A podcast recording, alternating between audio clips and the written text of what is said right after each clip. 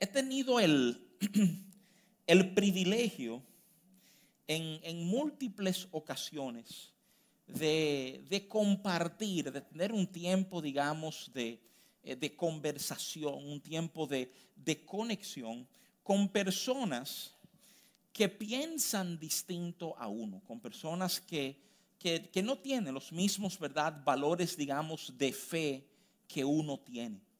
Probablemente las, ocasiones que más me, me pesan, más quedan en mi mente de esos intercambios es cuando tengo la oportunidad de compartir con personas que simplemente no creen en Dios. No, no estoy hablando de gente llamados agnósticos, que es una palabra compuesta del griego, gnosis es conocimiento, a es la oposición. Un agnóstico es alguien que no conoce.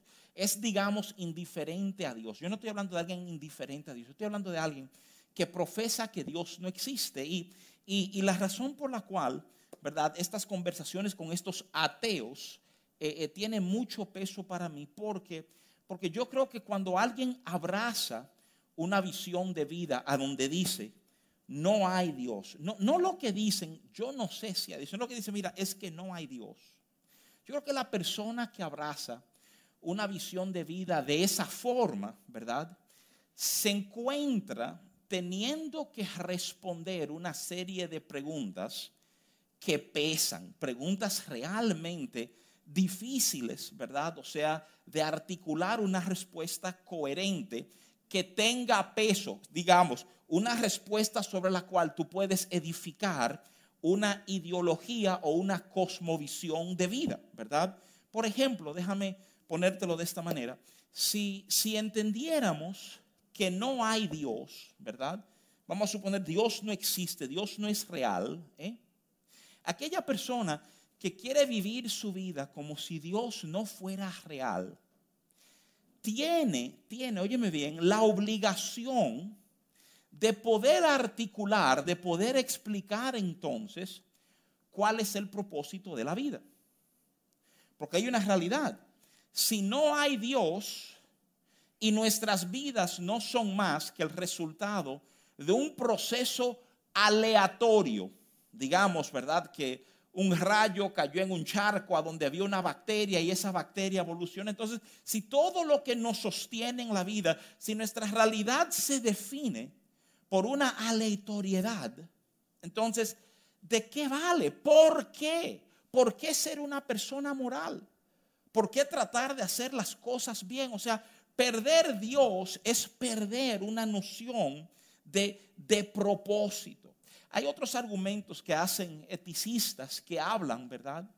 De que sin Dios toda moral que se levanta moral que se ha levantado sobre arena movediza. Es una moral que se relativiza en conformidad a los momentos históricos y sociales en los cuales se encuentran los seres humanos. Porque, porque sin Dios todo pierde un valor. Ahora, lo contrario también es cierto. Y, y ahí es a donde yo quiero comenzar hablándote hoy, que nos sirva de punto de inicio, ¿verdad? Si hay un Dios, entonces hay un propósito. Si hay un Dios, hay una razón. Nosotros no vivimos con una visión, con un entendimiento de Dios, de que Dios es simplemente un viejito, tiene que ser viejito por la edad, ¿verdad? O sea, sentado en una, mesadora, en una nube en el cielo, que ocasionalmente mira hacia abajo y se recuerda de nosotros. No. Si Dios, si Dios es real, como creemos, como la Biblia enseña, entonces entendemos que Dios tiene un propósito, que hay, hay cosas que Dios está tratando de, revelar, de establecer, de, de provocar que ocurran, ¿verdad? Y como creyentes, como hijos, ¿verdad? Nuestro deber es vivir, digamos, conectado a este Dios, conectado a este propósito. Porque en eso, en ese propósito de Dios, en ese buen Dios, vamos a encontrar nuestras vidas, ¿verdad? Hechas plenas, maximizadas. Cuando, cuando el apóstol Pablo le está explicando este pensar a los hermanos que están en Colosas, en Colosenses capítulo 2, él resalta una de esas verdades que es ofensiva al que no le ha dado un peso a Dios en su vida. ¿Tú sabes lo que dice el apóstol Pablo en Colosenses capítulo 2, los versos 9? Bueno, desde el 6 viene el argumento, ¿verdad? Pero si enfoco rapidito el 9 y el 10, dice que tú y yo somos completos en Jesús. La idea, la idea de ser completos en Cristo y lo detalla como la cabeza de todo principado, de toda potestad. O sea, te dice que en Él a ti no te faltará nada que en Él no hay vacíos, no hay huecos. En Él está, si en algún momento, y déjame decirte algo, creo que si somos sinceros, todos levantaríamos la mano. Si en algún momento no hemos sentido en nuestras vidas que nos falta algo, diría, claro, yo he sentido un momento que falta algo. Pero qué, qué aliento, qué gozo, qué consuelo entender que cualquier cosa que a mí me pueda faltar se encuentra en este Dios que me ha amado. Este Dios que ha escogido vivir en relación con nosotros. Este Dios que está en un proceso de edificar a su iglesia. Y como recuerdo con frecuencia, la iglesia no es el local, la iglesia somos tú y yo. Te explico, tú eres un proyecto, ¿verdad? Contabilidad de costos habla de lo que está en proceso, todavía no ha terminado. Eso eres tú. Tú estás en proceso. Él está sumando a su vida porque porque hay propósito en tu vida. Porque Él en amor te ha conectado. Entonces, escúchame bien. Si tú te has sentido que alguna vez en tu vida te ha faltado algo, si tú has sentido que tú, tú anhelas ser parte, participar, escucha con cuidado las cosas que vamos a estar hablando esta mañana. Porque de una manera u otra tiene que ver con tu corazón, con el entendimiento que hay en ti. Y tener este entendimiento de Dios hoy marca diferencia en vidas. Mira, lo que la palabra de Dios nos enseña en el capítulo 1 de la carta que Pablo les escribe a los hermanos que están en Éfeso es de mucho peso, de mucha trascendencia. Yo quiero, quiero leerte un breve pasajito ahí para que nos sirva de punto de despegue a lo que vamos a hablar, pero déjame darte esta visión amplia, ¿verdad? De Efesios 1, desde los versos 3 al 6 describe la voluntad del Padre. Del 7 al 12 describe la obra del Hijo y del 13 al 14 describe el testimonio del Espíritu Santo. Efesios comienza ayudándonos a entender esta operación de las partes de Dios en conjunto, ¿verdad? Y quiero leerte Efesios 1 del 3 al 6 y lo voy a leer de la nueva traducción, no, de la nueva versión internacional, ¿verdad? La NBI.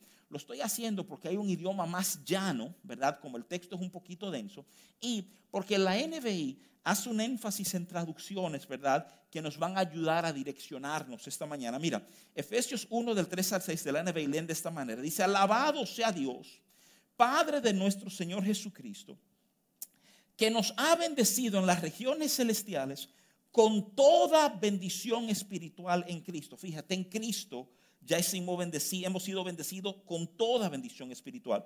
Dios nos escogió en Él antes de la creación del mundo para que seamos santos y sin mancha delante de Él.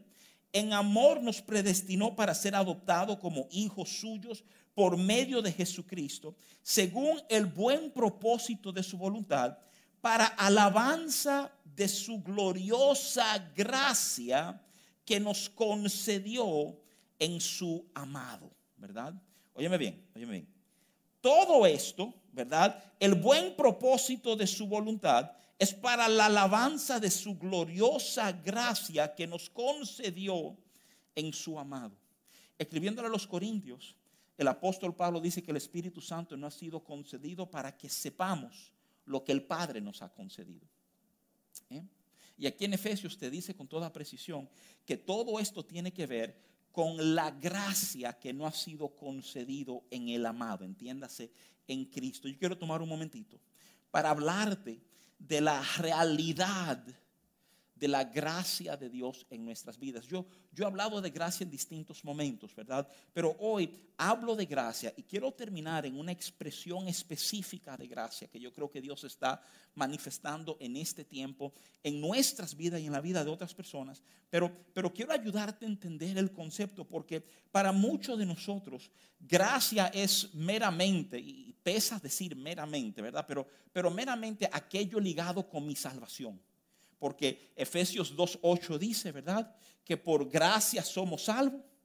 Entonces te dice por medio de la fe. Y comenzamos a entender este baile, que Dios ha dado gracia y con nuestra fe, por así decirlo, le echamos mano a la gracia que Dios ha puesto, ¿verdad?, en nuestro entorno. Yo quiero ayudarte a entender que gracia es mucho más, ¿verdad?, que aquello que nos ha permitido ser salvos. Gracias todo lo que viene del Padre. Escúchame, la mayor manifestación, de gracia es el Hijo, es la vida del Hijo en nosotros. ¿eh? Y cuando tú comienzas a entender que gracias todas las formas en que Dios afecta, en que Dios impacta tu vida, ¿verdad? Hay un despertar. Yo le he hablado mucho en lo personal a diferentes personas y creo que en momentos no se ha entendido del todo. Le he dicho, mira, yo quiero invitarte a estar atento a la gracia que tú vas a encontrar en tu día de hoy. Es como, es como si gracias fueran estos regalitos que Dios ha escondido en todas las circunstancias que tú vas a enfrentar hoy.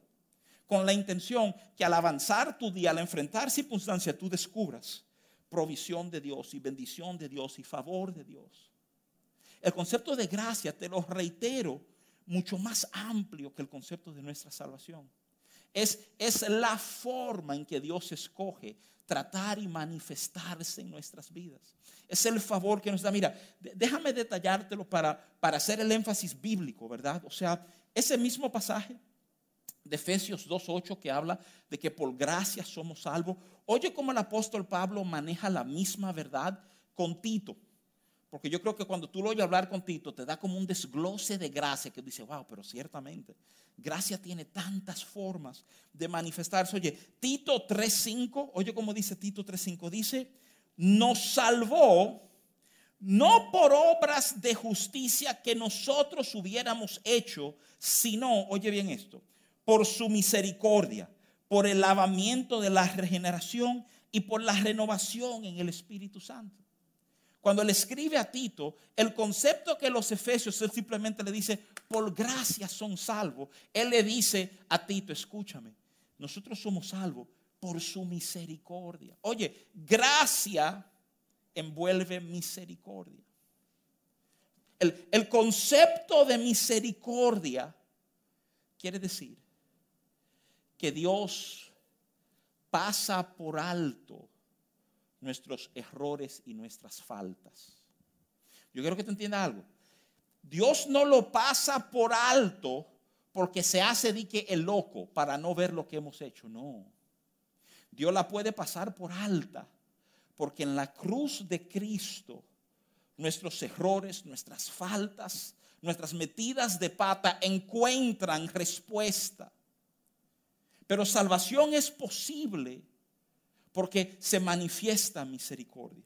Salvación es posible porque hay una regeneración que se da en nosotros. El concepto de nuevo es impresionante.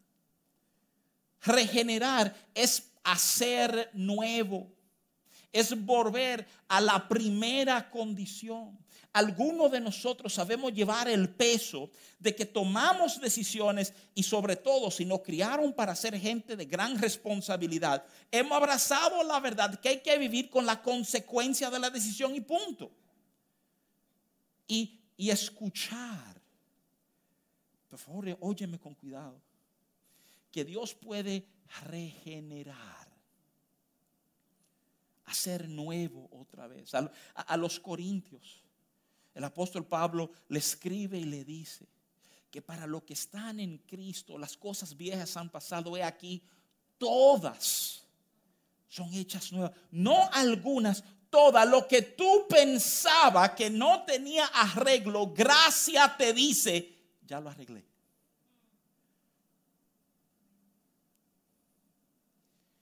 Y la renovación del Espíritu Santo. ¿Qué es esto de renovar el Espíritu? Bueno, si me permito explicarte con detalle, es una redefinición de cómo el Espíritu Santo obra. Es un entendimiento que en el Antiguo Testamento el Espíritu Santo venía en momentos específicos sobre personas específicas. Por eso tú ves que los profetas escriben, vino palabra de Jehová a mí. Y así como venía el Espíritu Santo, se iba el Espíritu Santo. Y la renovación del Espíritu Santo es el despertar, que ya el Espíritu no viene y va, sino que mora en nosotros, es parte de lo que soy. En el Antiguo Testamento, tú encuentras frases que uno oye repetido hoy día en la iglesia, pero es porque no hemos entendido del todo lo que el Espíritu Santo está haciendo. Tú escuchas en Segunda de Reyes, capítulo 2, verso 9. ¿A dónde? En conversación entre Elías y Eliseo, Eliseo le pide a Elías una doble porción. ¿Y cuántas veces no hemos oído a gente orar? Dame una doble porción de tu espíritu, una doble porción de tu espíritu. Escúchame, gracia es la toda porción del espíritu. Gracia, gracia no es un poquito y si tú quieres te doy más. Gracia es todo. Por eso cuando comencé a leerte en Efesios capítulo 1, tú oyes que dice que fuimos bendecidos con toda bendición celestial en Cristo. Escúchame, con todas. No, no con alguna, no con esta, no con aquella, con todas.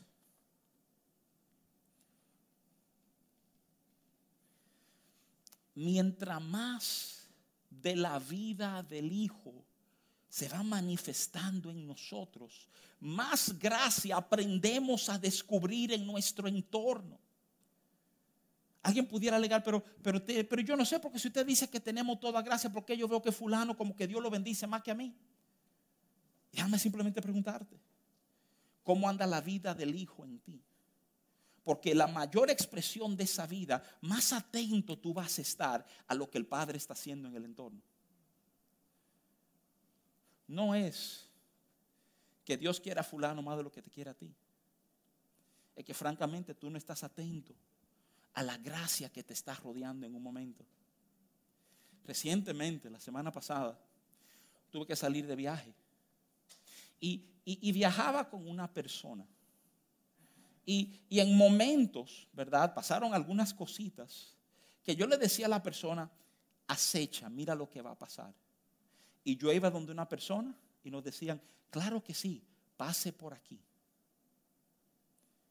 Y la persona me miraba y me decía, pero, pero ¿por qué no dejaron pasar?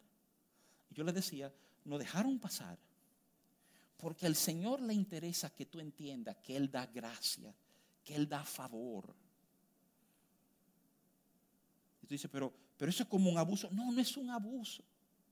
Es que, es que yo sé, uno ha aprendido a olfatear, es que por aquí hay gracia. Y yo voy a esperar que esa gracia se manifieste en mi vida.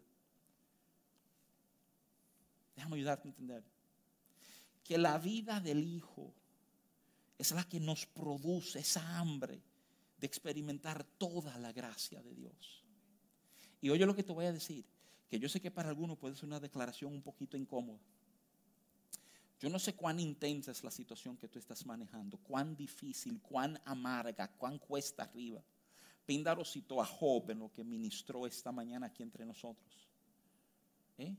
Pero yo te aseguro, escúchame bien, que ahí en esa situación hay gracia de Dios para ti.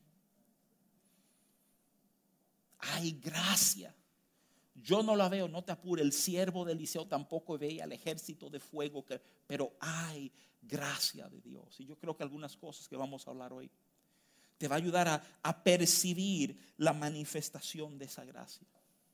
Gracia tiene que ver con cómo vivimos nuestras vidas hoy. En Primera de Corintios 15, verso 10, el apóstol Pablo afirma que por la gracia de Dios soy lo que soy. Y déjame ayudarte a entender esa idea, porque esa idea puede ser manipulada para expresar algo que no es real. El apóstol Pablo no está hablando de su condición inicial como alguien lejos de Dios, Si tú lees el verso 9 de Primera de Corintios 15, tú vas a ver que él mismo se define como un perseguidor de la iglesia. Él está hablando del producto que tú estás viendo ahora. ¿Tú sabes por qué? Porque la gracia de Dios no te deja en el mismo lugar a donde te encuentra. Quiero que tú entiendas eso. Gracia te mueve. Gracia no te permite quedarte ahí. Porque quedarte ahí quiere decir que tú no estás conectado al propósito que Él tiene, a lo que Él anhela establecer. Por la gracia de Dios, dice Pablo, soy lo que soy. Pablo viene de, de su propia experiencia, óyeme bien, no de experiencia de terceros, él no está contando lo que ocurrió a otros. En su propia carne, segunda de Corintios 12, 9. Pablo tiene uno de estos momentos intensos, como he tenido muchos de nosotros. Y yo quiero que razonemos por un momentito el momento a donde no sabemos exactamente qué fue. A mí me encantan estos anónimos en la Biblia. Cuando no me dan un nombre, cuando no me dicen lo que específicamente, yo siempre he entendido eso como una licencia para poner mi propio nombre o mi propia situación ahí, ¿verdad? El apóstol Pablo habla de un aguijón en la carne. Obviamente, una situación difícil, algo que lo afligía. El apóstol Pablo describe esta situación como un mensajero de Satanás enviado para bofetearme. ¿eh? Y dice el apóstol Pablo, óyeme, para que tú no te sientas solo. ¿eh? Él dice tres veces, ¿por qué te señalo las tres veces que él dice que orado? Porque muchos de nosotros nos sentimos que estamos orando una y otra y otra vez por la misma cosa. Pidiéndole al Señor que removiera esa situación de su vida. Déjame ayudarte a entender. Yo creo que esa es como, como la primera expresión de fe. La primera expresión de fe de muchos de nosotros, Señor, líbrame, quita, saca. Pero tú sabes lo que el Señor le dijo al apóstol Pablo. Respira. Mi gracia es suficiente para atravesar esta situación. Tú estás loco tratando de salir de ella y yo estoy tratando de mostrarte que mi poder, mi gracia se perfecciona, entiéndase, se completa, se manifiesta a donde tú eres débil. Tu debilidad es la oportunidad para que mi gracia salga a la superficie.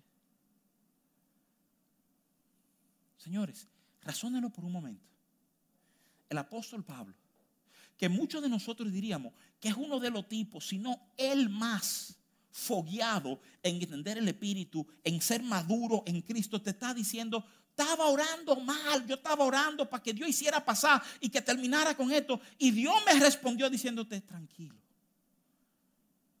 Tú vas a ver ahí mi gracia manifestarse y entonces vas a entender que cuando tú eres débil,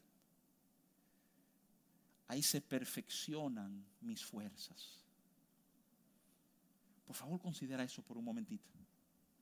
Porque es muy posible que nos encontremos en este momento orando en nuestras vidas, diciendo, Señor, líbrame, Señor, saca, Señor, termina. Y Dios te está diciendo, ay, ay, si vieras la gracia que tengo para ti en esa situación.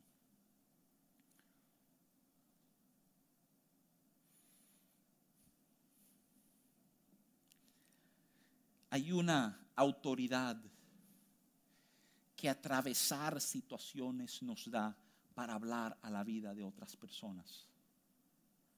Esa es la razón por la cual Dios no te va a exonerar todas las aflicciones y angustias en esta tierra. Nos va a enseñar a ser diestro, nos va a enseñar a encontrar gracia en las cosas que enfrentamos. Y en esa gracia Él va a ser glorificado y tú vas a tener la historia, tú vas a tener el testimonio de decirle a otro, oye, mira lo que no estaba pasando. No estaba pasando esto, esto, esto. Y de repente hubo gracia hubo misericordia, hubo regeneración, hubo una renovación del Espíritu Santo, hubo una fuerza que se manifestó, hubo un favor inmerecido que nos dieron. Y salimos adelante. Y de repente, tu historia va a ser la plataforma de fe de otra gente. Por eso Apocalipsis dice que el Espíritu de Cristo es el Espíritu de la profecía. Porque el oír lo que Dios ha hecho, lo que Dios ha establecido, es la plataforma sobre lo cual otros se paran y se multiplica lo que Cristo ha hecho. Déjame ayudarte, amado hermano, a entender que Dios no te ha olvidado, Dios no te ha sacado el pie, Dios va a manifestar su gracia ahí a donde tú estás. Y si tú has podido abrazar lo que la palabra de Dios dice en Efesios capítulo 1 y creer que Él ya te bendijo. Entonces, óyeme bien, si ya tú me bendijiste y ya todo eso está disponible, entonces comienza a tratar conmigo. Abre mis ojos, dame discernimiento para ver lo que tú estás haciendo. Después de él tener su experiencia con Dios y poder hablar de cómo Dios le dice a él, aquíétate, que en tu debilidad tú verás mi poder. Años después, tú vas a oír a este mismo apóstol Pablo escribirle a Timoteo. Segunda de Timoteo capítulo 2, verso 1. Tú vas a oír esto.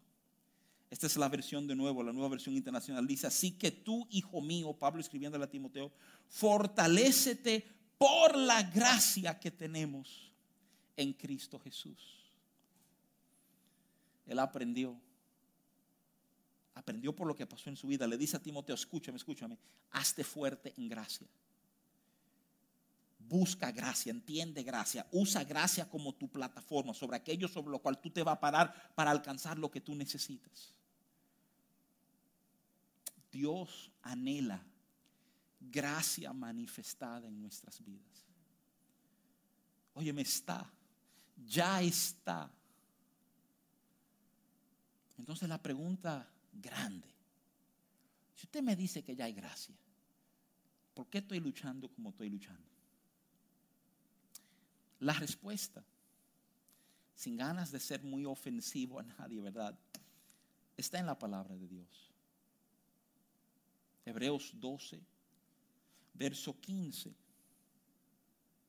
comienza con esta advertencia. Mirad bien, no sea que alguno deje de alcanzar la gracia de Dios. Oye, ¿cómo comienza el pasaje? Miren bien, ojo, pongan atención, no sea que algunos dejen de alcanzar la gracia de Dios. Gracia, todo lo que hablamos hace un ratito.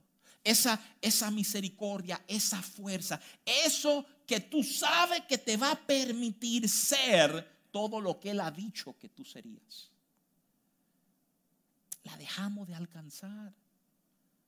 Dejamos de vivir conectados a gracia y comenzamos de nuevo a vivir en nuestra propia fuerza, en nuestro propio entendimiento, atento a lo que yo más o menos entiendo, sabiendo que más o menos es por ahí. Dejo de depender de gracia. ¿Por qué? Porque ¿cómo pasa eso? Lo, chévere es que el mismo verso 15 de Hebreos 12 no lo explica. Habla de dejar brotar en nuestros corazones raíces de amarguras que me afectan a mí. Y dice el pasaje de la Biblia que tropiezo para muchos. Mira qué cosa. Cuando, cuando yo oraba esta mañana antes de comenzar a enseñar la palabra de Dios, oré para que el Señor permitiera que su semilla fuera sembrada en nuestros corazones y echar raíces. ¿Sabes lo que Hebreos 12:15 te enseña? Te enseña que lo que es sembrado en tu corazón y lo que echas raíces en tu corazón afecta tu vida. Lo afecta. Hebreos 12:15 te está diciendo que si lo que resulta es algo que produce una raíz de amargura, entonces tú vas a tener problemas y los que te rodean van a tener problemas. comenzamos a entender por qué desde Proverbios nos están diciendo que guardemos nuestro corazón. Porque de ahí mana la vida, lo que somos sale de ahí. Y si algo se clave en tu corazón, va a afectar tu capacidad, óyeme bien, de alcanzar gracia. Yo quiero corregir enseñanza, por favor entiéndame. Se ha enseñado por muchos años en iglesias evangélicas, iglesias cristianas, iglesias protestantes tradicionales e históricas. Se ha enseñado que no se tiene que hacer nada con gracia para recibir gracia en tu vida. Pero el apóstol Pablo te está diciendo. Porque dicen, si tú tienes que hacer algo, deja de ser gracia. Yo he tratado de explicarle a alguna de esas comunidades, con los líderes de esa comunidad, escúchame, si yo te traigo un enorme regalo, que es el regalo ideal para ti en este momento de tu vida. Si yo te lo traigo, ese regalo es tuyo. Y algunos dicen, claro, porque usted me lo trajo a mí. Digo, no, tú estás equivocado. Hay un momento en que eso se vuelve tuyo y tú sabes cuándo es. Cuando tú recibes el regalo que se te da. Señores, hablo con seriedad. Muchos de nosotros no sabemos ser bendecidos, no sabemos recibir regalos. Hay muchos de nosotros que no sabemos recibir cumplidos, ni amor de la gente cercana a nosotros, ni afecto. El Evangelio de Juan, capítulo 1, verso 12. A los que le recibieron, le dio potestad de ser hechos hijos de Dios. Tiene que haber un momento en tu vida donde tú entiendes, es que yo necesito esto. Que yo necesito, yo necesito, yo recibo lo que tú me estás dando. Le confieso siendo muy transparente, me dio mucho tiempo, mucho tiempo, mucho más tiempo del que me debió haber dado. Aprender a ser bendecido de parte de Dios y de gente que me aman Lucho con eso a veces todavía en momentos porque no me gusta sentirme que alguien tiene que darme o que alguien quiere darme. Si alguien me quiere dar porque leyó que estoy en necesidad. Y si leyó que estoy en necesidad, entonces algo debo estar reflejando yo como que es en bromón, tú sabes. Y nuestro orgullo se adelanta. La palabra de Pablo. Cuidado ojo. No sea que dejemos de alcanzar gracia. A Timoteo es fuerza. Oye, es obvio que en el pensar del apóstol Pablo, gracia envolvía una actitud de la persona. Envolvía que no esfuerza. Esfuérzate en gracia. Esfuérzate por encontrar gracia, por vivir gracia, por ver gracia manifestado en tu vida. Tradicionalmente en círculos carismáticos, gracia se definía como favor inmerecido. Gracias mucho más. Gracia es, de lo dije ahorita, la vida del Hijo. Es todo el bien que Dios quiere hacerte. Se manifiesta bajo esta sombrilla de gracia. Misericordia, perdón, sanidad. Todo eso está bajo la sombrilla de gracia.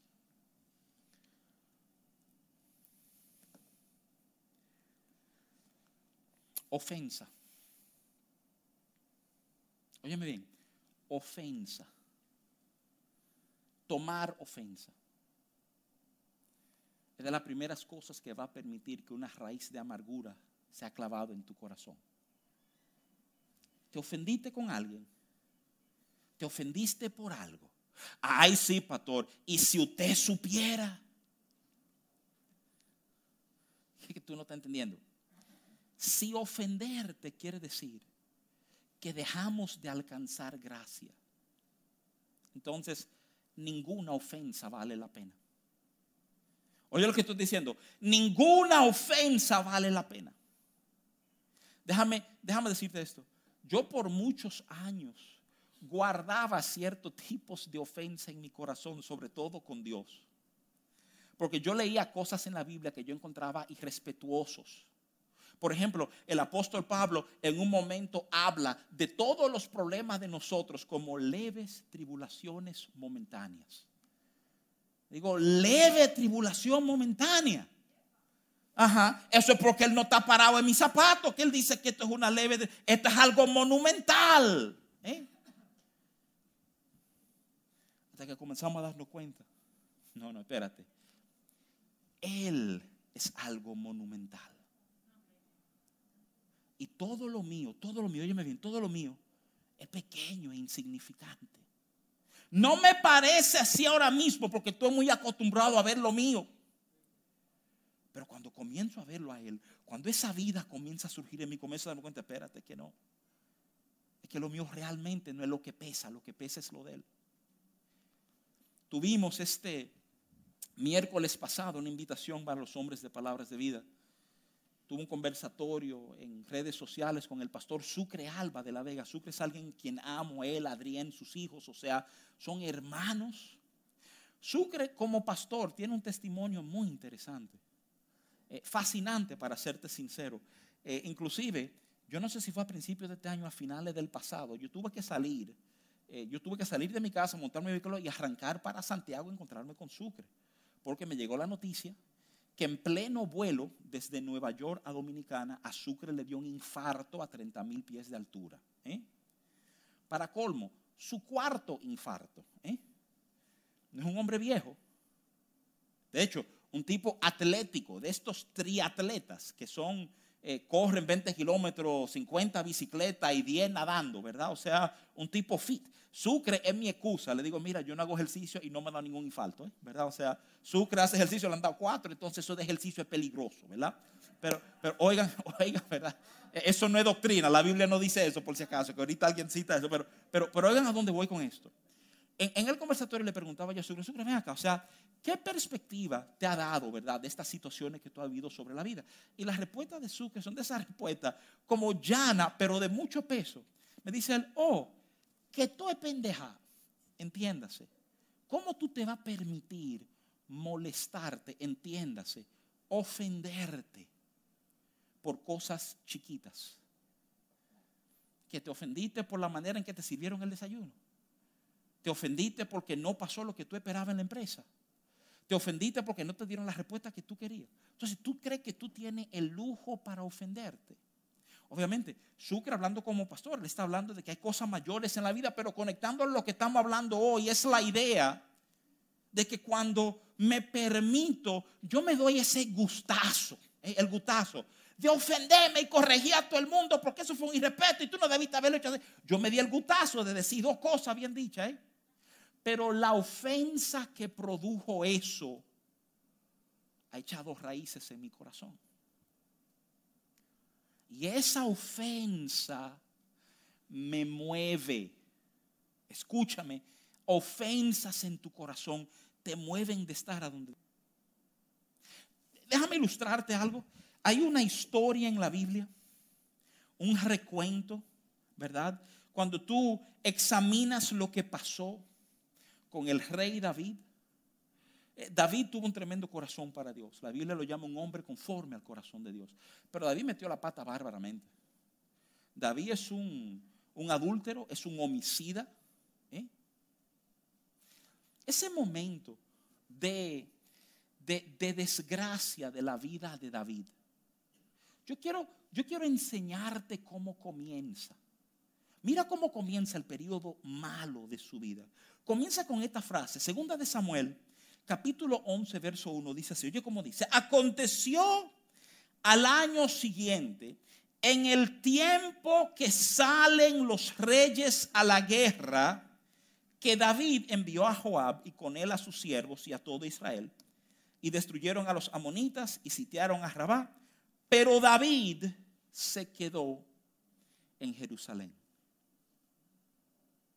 Pienso por un momentito lo que la Biblia te está diciendo. David es el rey. Y en el tiempo que salen los reyes a guerra, la guerra en esos tiempos, aunque uno piensa que es bárbaramente barbárica, tenía como niveles y códigos de honra, ¿verdad? Habían épocas en que peleábamos. Eh, las épocas eran después que pasaban los meses de lluvia, porque los carros de guerra no servían en la, eh, en la lluvia, en tierra lodosa, ¿verdad? Entonces se guardaban esa honra de que había momentos. Acuérdense que la guerra no era como hoy, que escondido y tirándose. No, no, no. La guerra era campo abierto. Pon los tigres tuyos aquí, los míos están aquí, corren uno hacia el otro, los que quedan parados ganan. ¿eh? Pero considéralo por un momentito. Era el momento de estar en un lugar. Y la Biblia de manera enfática te lo dice. El tiempo que los reyes salían. ¿eh? David se quedó en Jerusalén. escúchame, orgullo, ofensas, dolor, nos mueve. Cuando nos mueve, tú terminas en el lugar a donde tú no tenías que estar. Y cuando tú terminas en el lugar que tú no tenías que estar, tú terminas viendo lo que no tenías que ver, haciendo lo que no tenías que hacer. ¿eh? ¿Tú sabes lo que pasa cuando tú no estás a donde tienes que estar? No hay gracia para ese momento. Literalmente dejamos de alcanzar gracia. Y esa es la advertencia del apóstol Pablo. Miren bien no sea que dejen de alcanzar gracia. Yo, voy a cerrar dos o tres minutos más, pero déjame simplemente decirte esto. Ah, en estos días, eh, jueves pasado, el jueves pasado yo me crié en los Estados Unidos, ¿verdad? O sea, déjame decir algo, amados hermanos, o sea, eh, yo nunca he considerado regresar a los Estados Unidos. Mi hermano gemelo vive allá, eh, íntimos amigos viven allá, pero yo nunca lo he pensado. Sin embargo, no te puedo negar que los días de acción de gracia, es el día al año que yo lamento no estar en Estados Unidos. ¿eh? Porque hay algo que encuentro fascinante en lo personal, algo que encuentro fascinante, de un día de fiesta a donde todo el mundo, óyeme bien, no los cristianos, los ateos, los miembros de pandilla, los criminales, todo el mundo se detiene de alguna manera a pensar en las cosas por las cuales estamos agradecidos. Y eso eso produce un bien enorme en, en la vida de personas, en la actitud de personas. Tú puedes tener tu enfoque continuo en lo que te hace falta o comenzar a enfocar lo bueno que sí tú tienes, lo que ya Dios te ha dado. Y este, este es el baile, entiendan esto. La Biblia dice en Santiago capítulo 3, verso 11, oye lo que dice, ¿Acaso alguna fuente hecha por una misma abertura, agua dulce y amarga? En otra palabra, quiero que tú entiendas esto. O tú estás quejándote o tú estás dando gracias. Pero tú no puedes hacer las dos cosas simultáneamente. Oíste bien, no puedes hacer las dos cosas simultáneamente. Y esto es lo que yo quiero que tú entiendas. Gente que no han degustado de gracia tienen razón para vivir quejándose porque están frente a un mundo cruel, y misericordia, viviendo atado a las limitaciones que tienen en sus vidas. Frustración es parte de, pero cuando hemos conocido, cuando hemos degustado de Él, ya tú tienes una opción. Cuando tú has probado lo que Dios tiene, tú oye esto, porque muchos no entendemos esto, y eso es gracia también. Tú sabes lo que es gracia. Oye, oye lo que es gracia. Que escogemos Gracia me da la libertad de escoger. O yo escojo vivir de una manera agradecida. O yo escojo vivir de una manera que queja. Pero déjame ayudar a entender algo. Vivir de una manera agradecida, tú sabes lo que produce, que tú veas gracia en tu entorno. Vivir de una manera agradecida mueve tu corazón a buscar, a recordar gracia que conociste, a buscar gracia en tu entorno. Pero cuando nos quejamos, cuando murmuramos, frenamos nuestro avance. Frenamos nuestro avance. Déjame decirte algo. Dios está contigo allá donde tú estás. ¿Por qué? Porque Él no sabe cómo dejarte solo. Y yo no sé si tú te sientes, como dijo Pindorita, que te robaron, que abusaron de ti, que tú eres una víctima. Que, escúchame, allá donde tú estás, Él está contigo. Y da, estando Él contigo, Pablo dice, Romanos capítulo 12, que si no ha dado su Hijo, no nos dará con Él juntamente todas las cosas. En gracia tú tienes todo. Tú no lo estás viendo. ¿Por qué? Porque has conectado más con tu temor y tu dolor y tu inseguridad. Tú has permitido que esas cosas echen raíces en ti. Manifestación de gracia específica que yo he estado orando por ustedes hace dos semanas. Es lo que vemos en la historia del Hijo Pródigo. Lucas 15, verso 17, el último pasaje que te voy a dar hoy. Lucas 15, 17.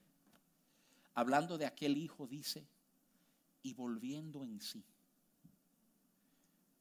Gracia queda reflejado en esos momentos como que nos recoge y dice, acá, acá, ¿qué es lo que está pasando?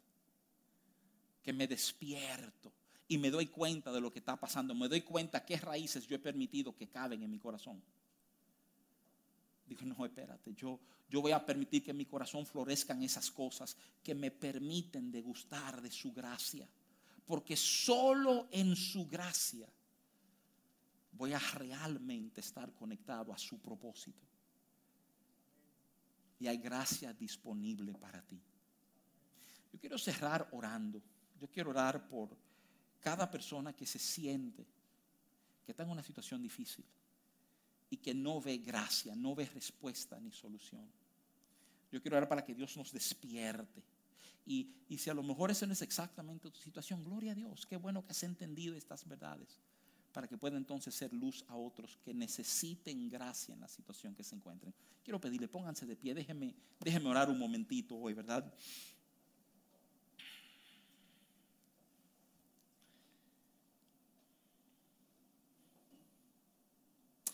Señor, hay tantos momentos a donde no sabemos ni cómo vernos. No sabemos cómo vernos.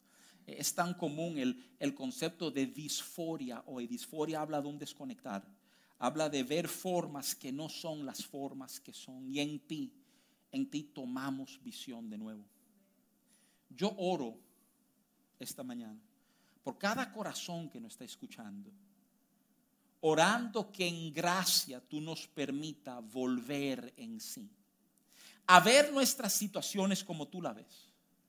A ser, a ser movidos para soltar, Señor, nuestras ofensas, soltar nuestros temores, soltar nuestros rencores. Hoy, Señor, venimos y lo ponemos a tu pie porque porque esas cosas nos han impedido alcanzar gracia. Yo pido que tú despierte corazones con gran expectativa de la gracia que vamos a encontrar en nuestro entorno. Que aún cometiendo errores, aún Señor, siendo abusado por otros, gracia comienza a manifestarse y favor es derramado. Y aquellos que toman decisiones son movidos de manera que no explicamos a favorecernos. Padre Santo, que tu misericordia se manifieste en gracia. Que tu regeneración se manifieste en gracia. Que tu renovación se manifieste en gracia. No somos casos perdidos el apóstol Pablo literalmente habla de que es lo que es por tu gracia. Y por gracia vamos a atravesar las tormentas y llegar al fin que tú has preparado para nosotros. Danos corazones capaces de abrazar gracia, de celebrar gracia, de vivir gracia. Padre, si no te hemos conocido, Hoy te abrimos nuestro corazón. Si tú sabes que necesitas de Dios, que necesitas a Jesús, repite esta oración conmigo. Donde está? Dile, Dios, te necesito. Te entrego mi corazón. Necesito gracia en mi vida. Dame lo que no tengo. Haz de mí, Señor, lo que yo no he podido ver. Te pido perdón y recibo el perdón, el bien que hay en ti para mi vida. Te entrego mi corazón. Hazme, Señor, una criatura nueva. Escribe mi nombre en el libro de la vida. Yo quiero hoy ser conocido como tu hijo y que tú seas mi Padre. Te entrego todo lo que soy en el nombre de Jesús. Amén, amén.